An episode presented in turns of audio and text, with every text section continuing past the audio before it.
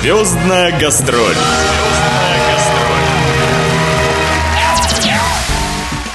Здравствуйте, дорогие радиослушатели! У микрофона Наталья Пигарева. В эфире программа «Звездная гастроль».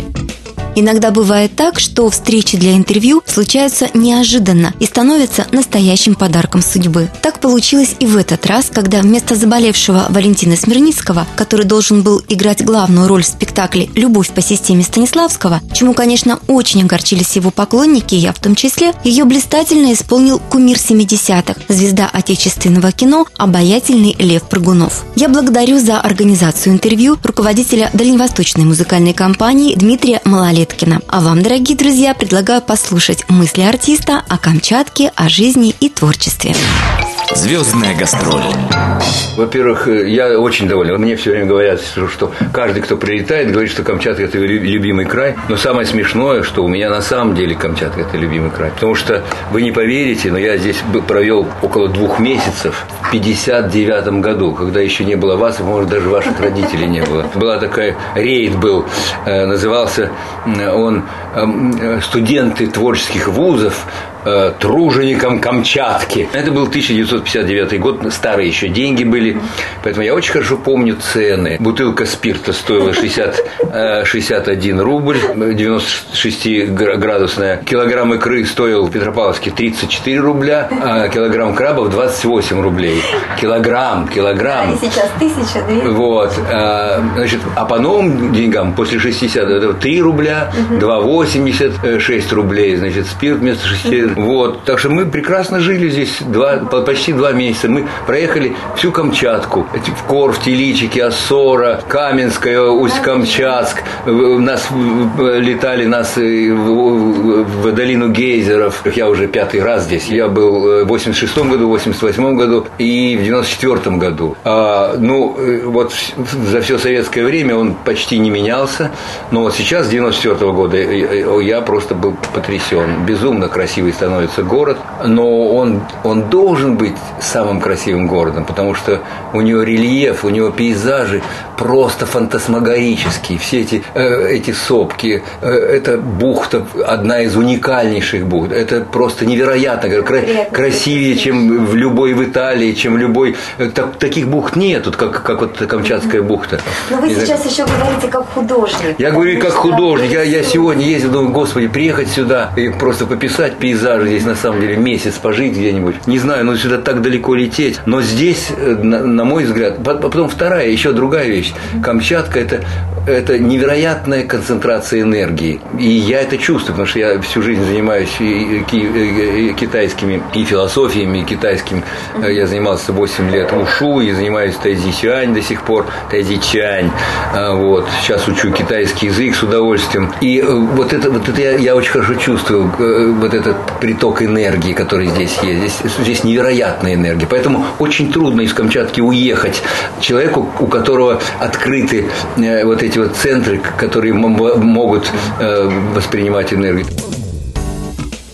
слову, такую же энергию Лев Георгиевич Прыгунов черпал и в своем родном городе Алма-Ата, где он появился на свет 23 апреля 1939 года в семье ботаника и естествоиспытателя Георгия Прыгунова, из-за чего еще в юности сам увлекся ботаникой и орнитологией, и даже после окончания школы два года проучился на биологическом факультете Алма-Атинского педагогического института. Но энергия из Льва Прыгунова била ключом. Он выступал, читал стихи, и многие ему говорили, говорили, ты должен стать артистом. Что он и сделал. В 1962 году Лев окончил Ленинградский институт театра, музыки и кинематографии, после чего Прыгунов – актер Центрального детского театра в Москве, затем Драматического театра имени Станиславского и театра студии киноактера. В 1976 году Лев Георгиевич получил звание заслуженного артиста РСФСР. А сниматься в кино начал еще на третьем курсе лгитмика. Лучшими своими ролями считает роли в фильмах «Сердце Бонневура» и «Картина».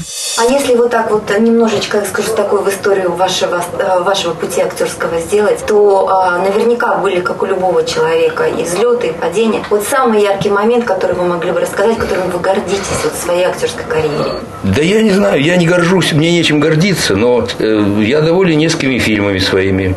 Э, ничего особенного в них нет, но э, эти фильмы э, любил, любили зрители. Это, это «Трактирная пятница», это «Безотцовщина», это «Три дня Виктора Чернышова», это мой первый фильм «Увольнение на берег», который я безумно люблю и который до сих пор, я считаю, прелестный фильм, его часто показывают. А тогда его сгноили, его, его просто уничтожили, просто уничтожили. И из-за этого режиссер очень быстро рано умер. Э, и он отказался снимать фильм, потому что его по всем статьям. Я не люблю э, советское время, э, хотя там были хорошие режиссеры, которые выкручивались каким-то образом, чтобы что-то снять, чтобы что-то сказать. Но все равно это было фига в кармане, понимаете? Все равно никто не мог сказать в открытую. Никто.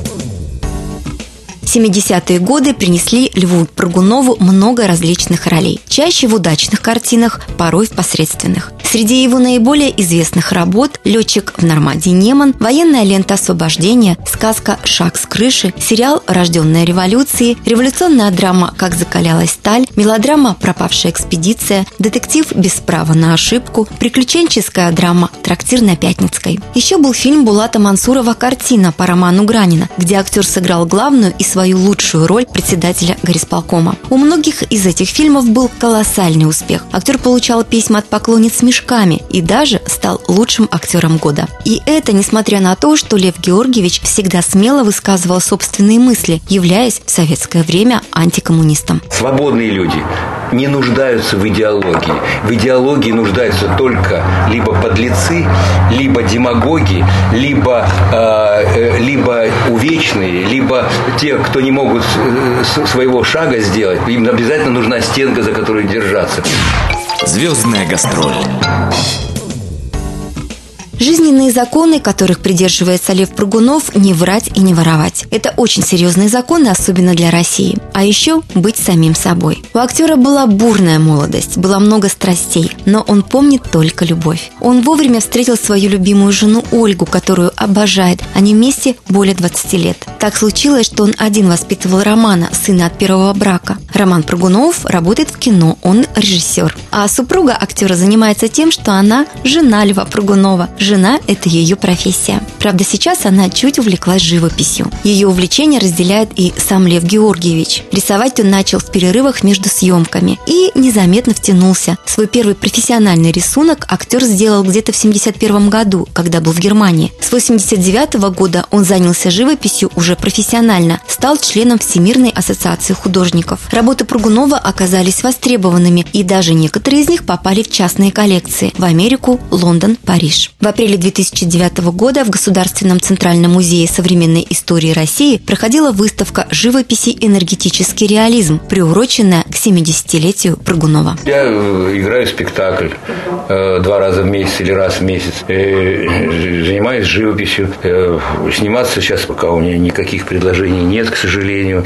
Но ничего, у меня есть, бывают выставки, у меня иногда покупают картинки, так что я нормально, я не, не жалуюсь. Вы же работали за рубежом. У вас была, может быть, я... возможность там остаться? Нет, нет, нет, нет. Я не собирался никогда остаться. Возможность была, как у каждого. Но я был до 50 лет невыездным, но когда я первый раз уехал, э, вот в 50 лет, в 89 году приехал в Нью-Йорк, и я понял, что у нас э, никогда не закроют границу, а мне главное было, что я не, нет, я очень люблю свою страну безумно. Она громадная страна, многообразная. Еще несколько слов, вот вы заговорили про китайскую философию. Я как бы вот э, читала, я сейчас уже не помню в одном из ваших интервью, что в принципе вы ничего не планируете. А вот вы как-то вот доверяете своей интуиции. Я, я ничего не планирую, потому что, что смешно планировать, когда э, Земля несется скоростью 1720 километров в секунду.